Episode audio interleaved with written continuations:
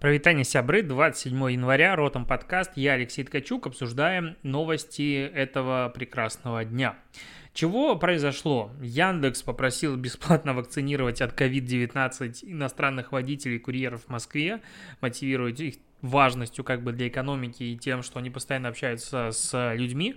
И вот в этой новости мне непонятно как бы две вещи. Во-первых, а почему как бы бесплатно, во-вторых, прививают ли иностранцев в России хотя бы за деньги.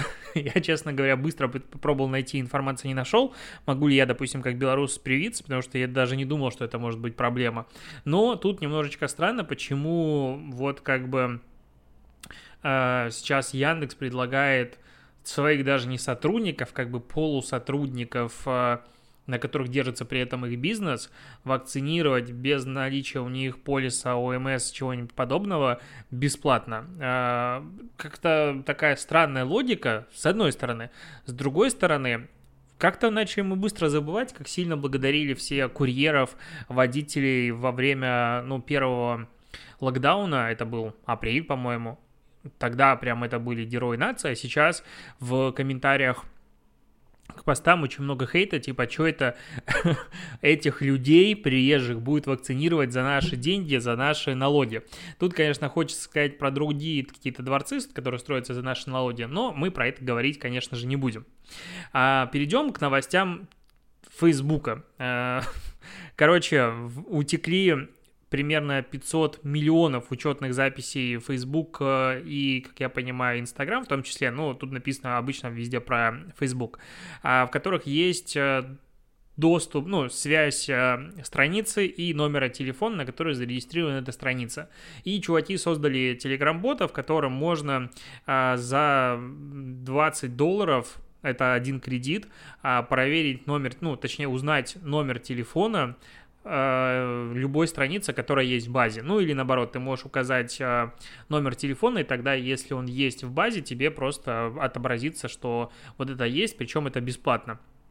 Э, бот работает уже как э, пару недель, причем э, он предоставляет доступ к базе, которая была, ну, не то что утекла, а была актуальная в 2019 году, и это в очередной раз показывает, насколько наши данные персональные, даже у таких компаний, как Facebook, которая, как бы казалось, уже их должна была судьба за это время научить за данными следить, потому что это слив был после Cambridge Analytics, а, по-прежнему все утекает. А, о приватности, наверное, можно было давно забыть. Ну или не регистрироваться ни в каких подобных сервисах, иметь какой-то отдельный номер телефона для регистрации в таких штуках, которые будут лежать у тебя дома, допустим, и все остальное. Но почему-то мне кажется, что эта штука уже немножечко граничит так вот э, с параной. Так, э, Твиттер. У Твиттера две новые новости, интересные, и, по сути, это единственное, что можно сегодня как бы классно обсудить. Во-первых, Твиттер объявил о том, что купил а, платформу для рассылок Review, которая позволяет подписывать, ну, зарабатывать на рассылках. То есть, по сути, это такой вот Patreon для рассылок. И они ее купили, сразу сделали бесплатный доступ для всех, для про, ну, на про аккаунт, который позволяет много отправлять писем большому количеству, а, точнее, подписчиков. Кроме того, они уменьшили комиссию с 6% до рыночной комиссии типа в 5%. Какие молодцы. Но тут интересно, что а, покупка такого сервиса, скорее всего, не просто Twitter типа хочет заработать на каких-то платных рассылках.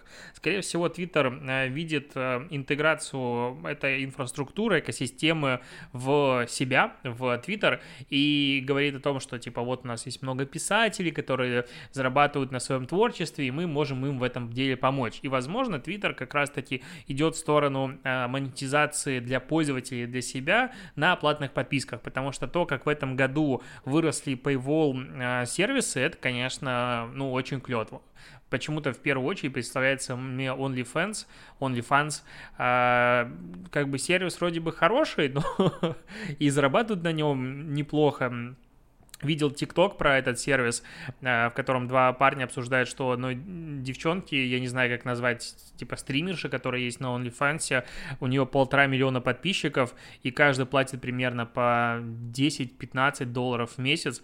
Они посчитали, сколько она зарабатывает, и немножечко охренели. Вот как, оказывается, можно зарабатывать даже не знаю на чем. Ну, короче, в принципе, мы как-то очень резко начали переходить к подписочной модели, не только в играх, не только в приложениях, но и в контенте, в доступе к контенту. Все это дело качается, и Twitter первым, наверное, из э, крупных э, соцсетей делает э, такой вот серьезный шаг в этом направлении.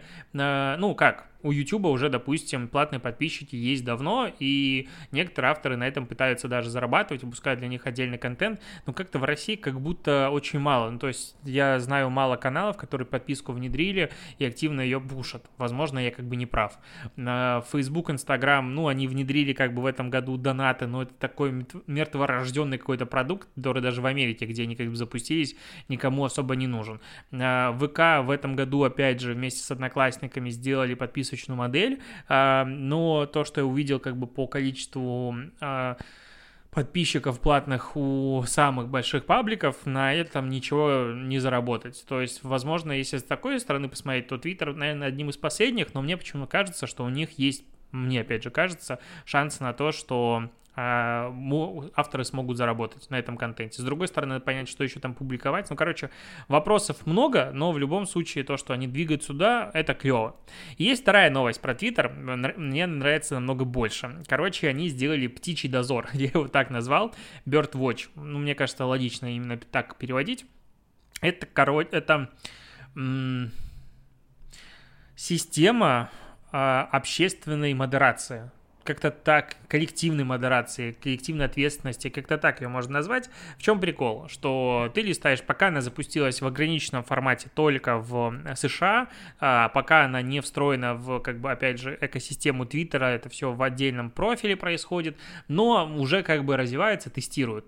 А прикол в том, что вот идет человек, пишет, мы вот, я за плоскую землю, допустим, я считаю, что земля плоская, и вообще вы там шара, вот эти любители, как их называют, называют «Вы не правы», нам, нам врут, и э, это самый большой в мире заговор. Кстати, удивительно, но плоскоземцы, плоскоземцы, люди, которые верят в то, что Земля плоская, они есть, их немало, и они прям конференции даже устраивают, деньги там зарабатывают. То есть, как бы, ну, это прям надо постараться, чтобы верить в плоскую Землю. Но у них даже есть какие-то теории. Но окей, допустим, они считают, что Земля плоская. И вот представим, что такой человек начинает получать какую-то популярность. И как бы а сейчас Twitter вручную все это дело модерирует, видит, если какой-то популярный твит, проверяет, делает факт-чекинг и там выводит э, снизу плашку о том, что это недостоверная информация. Как это было, допустим, с большим количеством твитов Трампа, не все из них, на мой взгляд, требовали такой пометки, потому что Twitter все-таки не главный судья. Но про это мы говорили. А в этой новой системе, получается, пользователь может зайти и сказать, типа, я считаю, что это ну, фейковая информация, э, введение в заблуждение.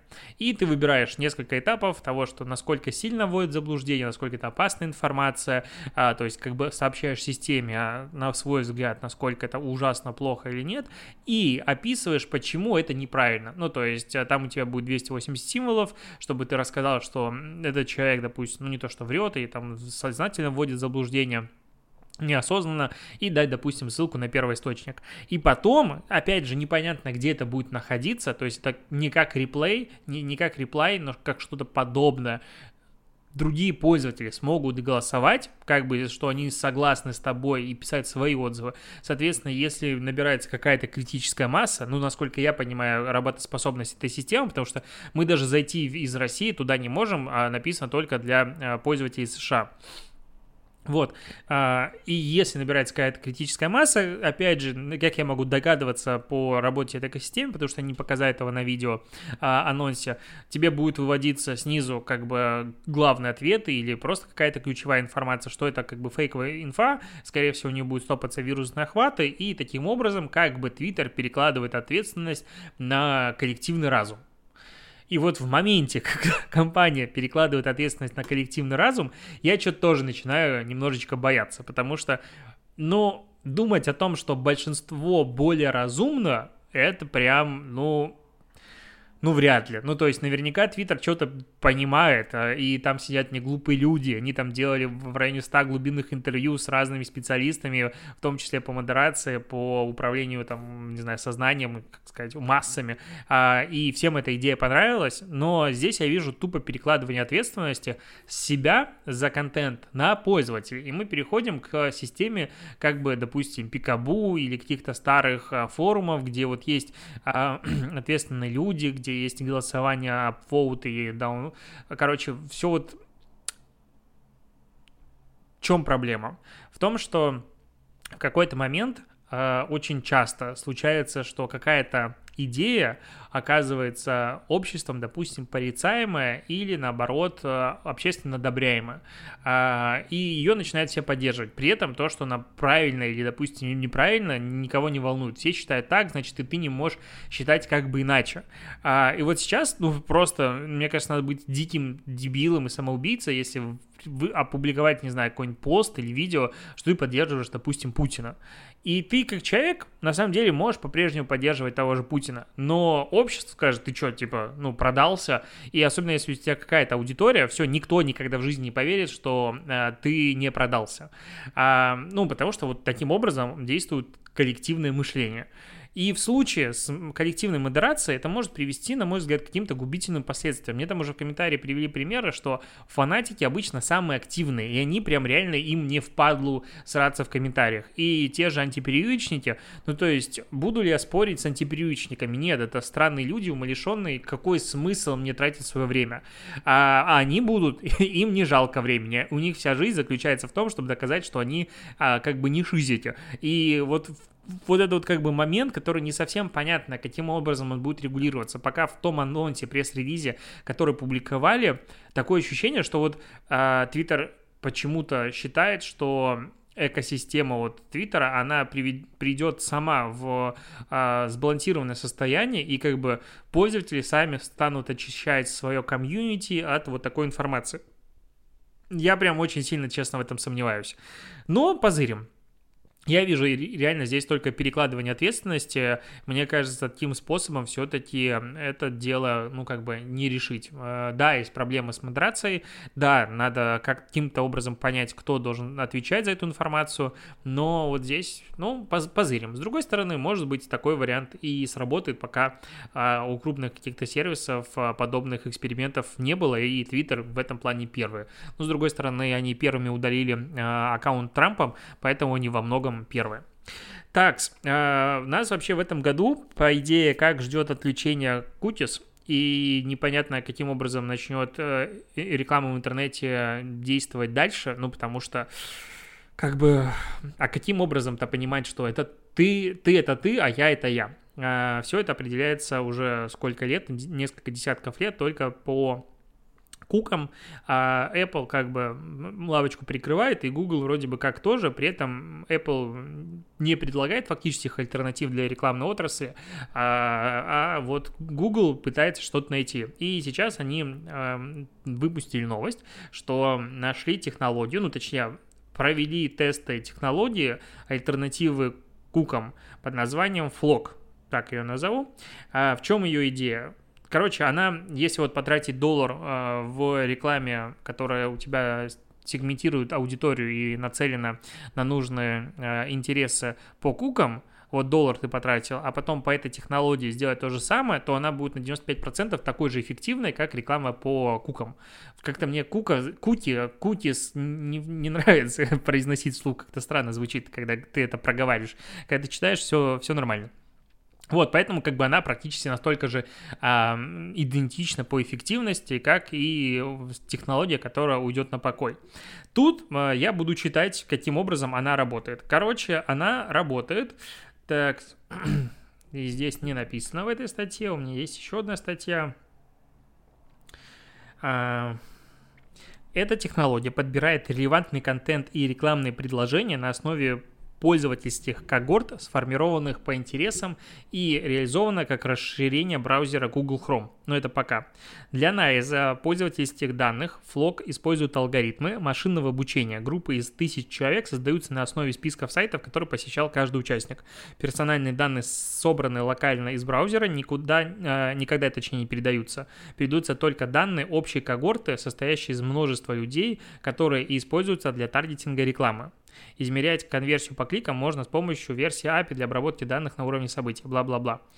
А, соответственно, я не совсем понимаю, каким образом будет работать в данном случае ретаргетинг, ремаркетинг. То есть мы будем работать не по аудиториям, которые мы собираем, а по когортам, которые имеют какой-то набор.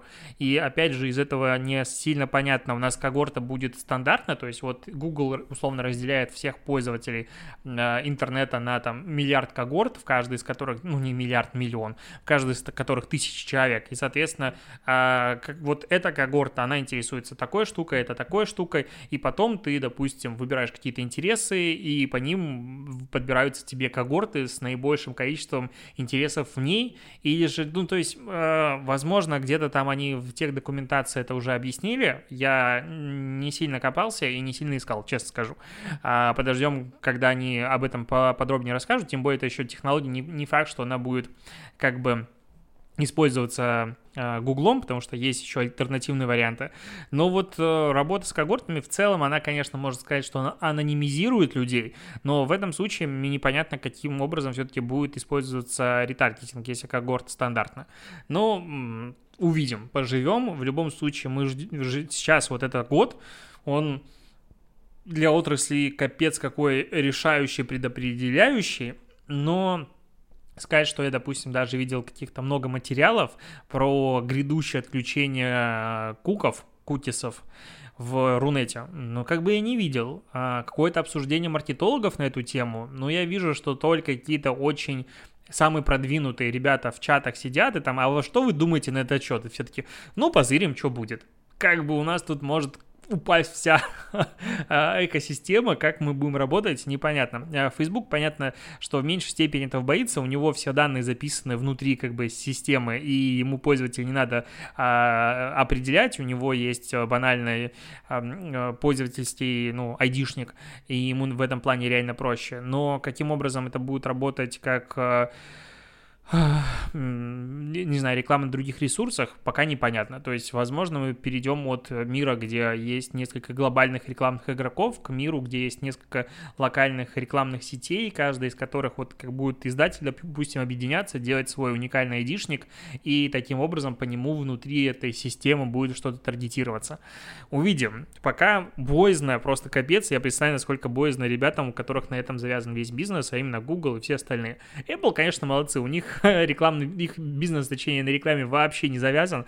А, они продают э, софт, они продают железо, и они, конечно, чувствуют себя в этой ситуации молодцами, которые борются за права пользователей. Так, тут появился анонс, что новый ведущий «Орла и решки» станет э, юбилейного Александр Гудков и Иван Дорн. Такой неочевидный переход. А, и типа у них там все хорошо, э, в комментариях люди литикуют, а вот комментаторы на составе прям порадовали. Читаю. Комментарии от неизвестных людей. Ждем падения рейтингов после первого выпуска. А, худших ведущих сложно найти. Гудков просто мерзкий тип. Надеюсь, в конце сезона они чпокнутся и будет коммент-аут. Уже неинтересно, Гудков уже поднадоел во всех рекламах, клипах, но тут, в принципе, немножечко согласен, что его слишком много. Так, на дне, а, согласно рейтинге, будет в минусе. Не знаю, кто смотрит Гудкова, голос как у кастрированного кота и манеры капсом выделено я еще раз напоминаю, что состав это по сути платформа, на которой нет как бы случайных людей. Это такие же, как мы с тобой. Это люди рекламы. Это, в принципе, портал про маркетинг. Я всегда охреневаю от таких комментариев. Как голос, как у кастрированного кота. И что сделать? Ну, то есть у него голос, ну, как бы высокий или тонкий, а как его назвать? Да, и что ему теперь с этим сделать? Ну, то есть, ну, такой у него голос, нормальный, меня не бесит, классный голос. Он талантливый человек. Его много? Да. Меня бесит не то, что его много, то, что маркетологи постоянно его используют в своих рекламных кампаниях. У меня больше претензия к ним, то есть, типа, ну, come on, найдите новых, новые лица. А вот тут, конечно, прям прогнозы, что ждем падения рейтингов, это оригинально. Я, наоборот, почитал, возможно, опять же, тут зависит от твоих вкусов с точки зрения, не знаю, медиа-лиц, но мне, наоборот, интересно посмотреть выпуски с Дорном, потому что он прикольный чувак, у него какой-то странный взгляд на мир, и мне нравится смотреть с ним интервью, его классные проекты, и музыка, клипы, и почему бы нет, это вообще может быть интересный сезон, не такой, как предыдущий, с большим количеством а, людей, которые мне поднадоели. Но вот люблю, короче, я читать комментарии. Вообще, мне чтение комментариев обычно доставляет больше удовольствия, чем чтение самих статей. А, кстати, к, теме чтения комментариев, тут на VC появилась статейка про какие-то курсы по, как они называются, motion дизайну, и а, в, этих, в этой статье, получается, автор а, сравнивает, ну, как он, школы, которые учат motion дизайну.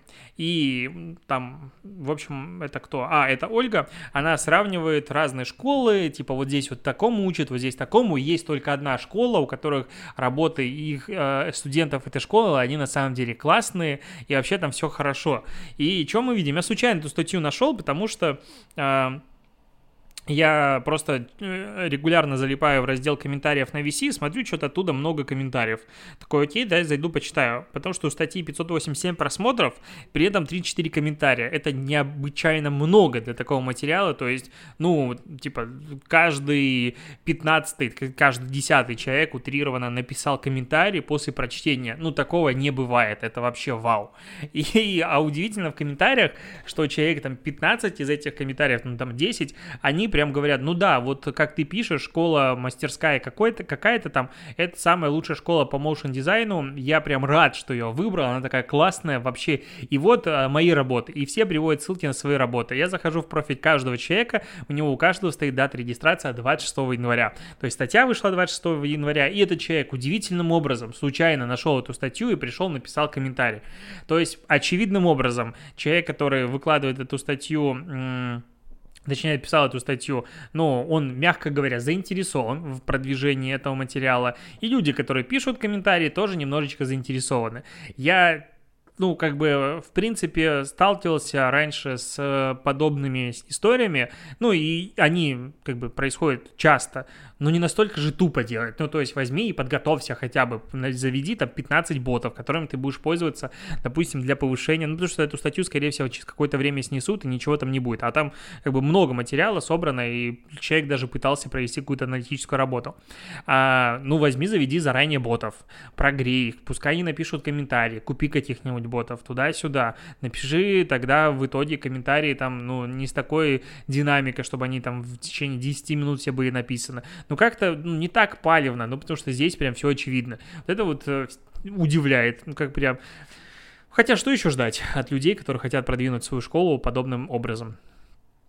Так, а вышел рейтинг от Global, точнее, бренд Finance выпустил ежегодный рейтинг Global 500 э, и сравнил стоимость брендов. Ну, они это делают ежегодно.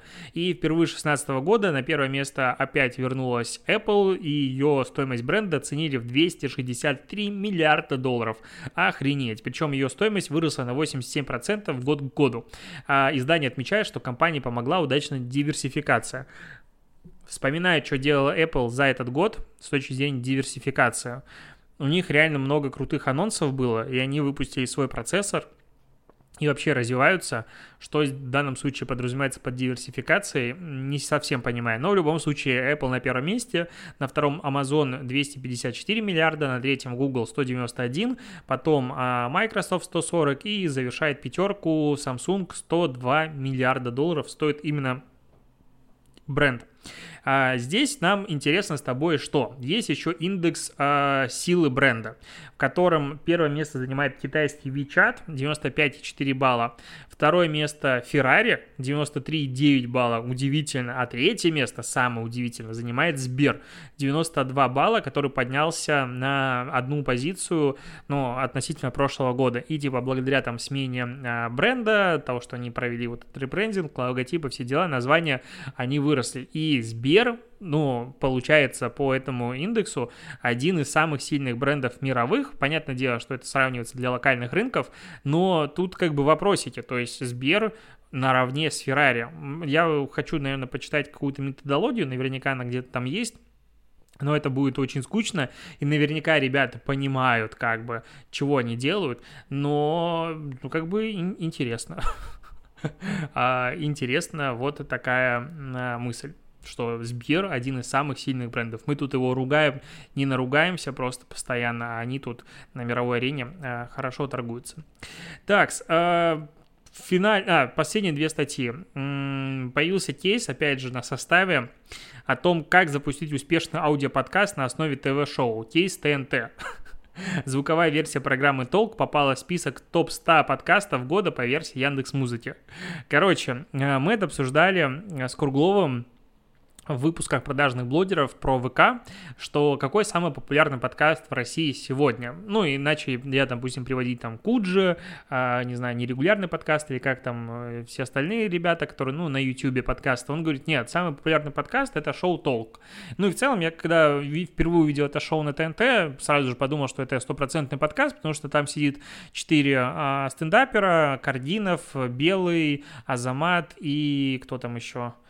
А, Нурлан. А, они сидят вчетвером, обсуждают, просто разговаривают про жизнь. Такой типа мужские разговоры, не знаю, или просто разговоры друзей, угорают, что-то обсуждают при. Все это сделано в такой очень прикольной стилистике. Короче, мне шоу зашло. Я, правда, все не посмотрел, потому что что-то отвлекся. Можно вот сегодня посмотреть. Но мне понравилось. Это реально вот прям формат подкаста. Ну и в целом его, по-моему, продюсер идейный вдохновитель, по-моему, Кардинов, а, который в целом и сделал как бы Куджи. Это его идея. А, и это реально крутой эксперимент, потому что, ну, шоу формата подкаста на телеке у нас еще не было. И они его взяли, вырезали, понятное дело, рекламные вставки, какие-то подводки добавили и сделали в формате подкаста и выпустили. И рассказывают о том, как они успешно стартовали. Но я немножечко посмеялся, ну, то есть в данном случае, как бы, ну, суммарно по всем площадкам у первого сезона «Толк» 1,1 миллион просмотров, 664 а тысячи стартов, это любое прослушивание длиннее одной секунды, 388 тысяч стримов, это прослушивание больше 120 секунд, и 119 тысяч уникальных слушателей. Суммарно его прослушали 220 тысяч часов. Там, по-моему, 11 или 12 выпусков у них. Вот.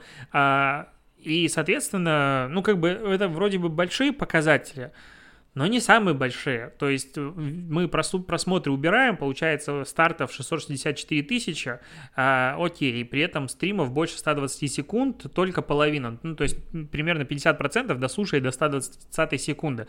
Дальше там идет уже снижение намного ниже, то есть залетная аудитория ушла, но получается, что 11 и там 12 выпусков, сколько у них выпусков? Набрало 338 тысяч прослушиваний. Просто сейчас зайду в продажных блогеров, а, сравнить, сколько прослушиваний набрали наши выпуски.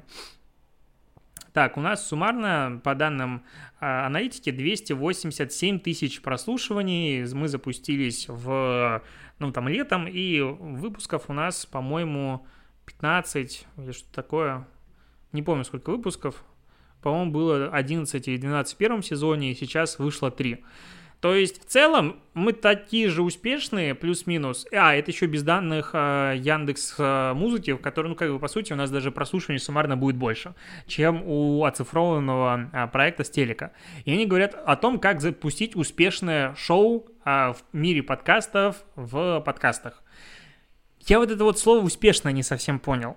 Потому что, ну окей, у нас тут еще мартитологи, она, с одной стороны, продвинутая аудитория, ну то есть мы больше слушаем подкаста, на мой взгляд, чем, друг, чем другие профессии, но при этом нас и меньше. Здесь как бы широкие интересы. Но здесь, блин, четыре, ну не то что суперзвезды, но реально звезды, которые, на которых может приходить аудитория без проблем. То есть это Кардинов, Сабуров, а, Азамат. Зачем я называю их фамилии? Потому что их всегда забываю. Белый. Ну то есть это чуваки, которые в телеке там живут последние пять лет.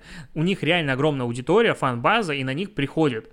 А, да даже если они просто сделали бы каждый по своему подкасту, они могли бы собрать такие же результаты. Плюс он еще по телеку показывается, а, что делает, возможно, им дополнительную рекламу. Скорее всего, делает дополнительную рекламу и просто вот гордиться тем, что они собрали суммарно, ну, качественных прослушиваний в районе 400 тысяч, ну, такое себе. Но вот есть, есть. То есть я, в принципе, очень приветствую развитие подкаст-индустрии, в этом лицо очень сильно заинтересованы, как ты понимаешь, потому что у нас самих сервис по э, хостингу подкастов, но как бы результатики, конечно, скромные, на мой взгляд. Вот такая мысль.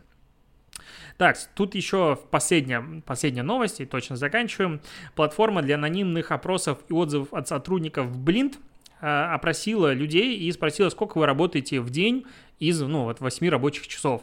31 процент сотрудников из 42 технологических компаний тратит на работу от 3 до 4 часов в день. Еще 27% респондентов сказали, что работают от 5 до 6 часов в день, 11% от 1 до 2 часов и 30% сотрудников сказали, что уделяют работе от 7 до 10 часов э, в день. Ну, тут интересно, сколько будет все-таки 8, а и кто перерабатывает. То есть я бы не собирал от 7 до 10, а 7-8 и, пожалуйста, 9 и, и выше.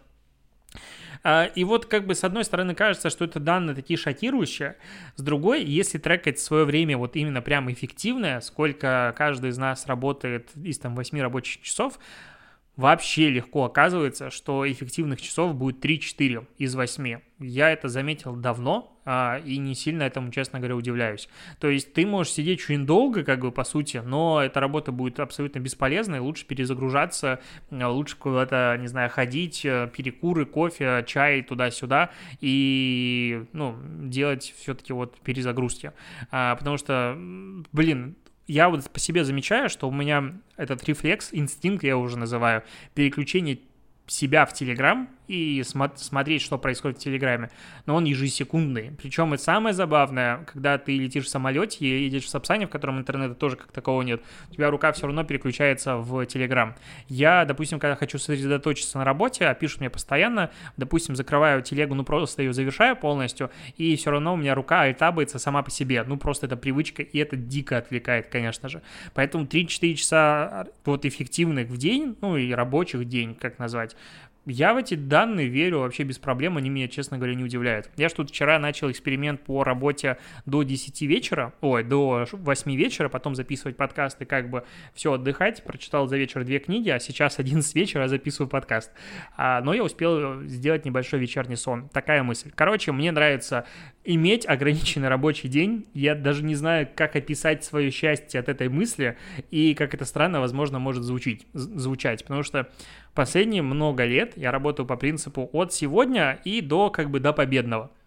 Точнее, от утра и до победного. Ну, типа, работаешь, работаешь. Ты делаешь блок, ты делаешь основную работу, ты делаешь еще что-то. Ну, как бы время есть, почему бы не поработать. А когда ты понимаешь, что вот после этого времени ты сам себе пообещал, что все, ты что-то делаешь другое, так меняется жизнь. Я за один день почувствовал вообще какой-то другой... Вообще все другое. Прям лучше стало жить, дышать стало свободнее и небо стало ярче в угрюмом Санкт-Петербурге. Такая мысль. На этом буду заканчивать. Спасибо, что дослушаешь подкаст. Мы с тобой услышимся, увидимся завтра. Пока.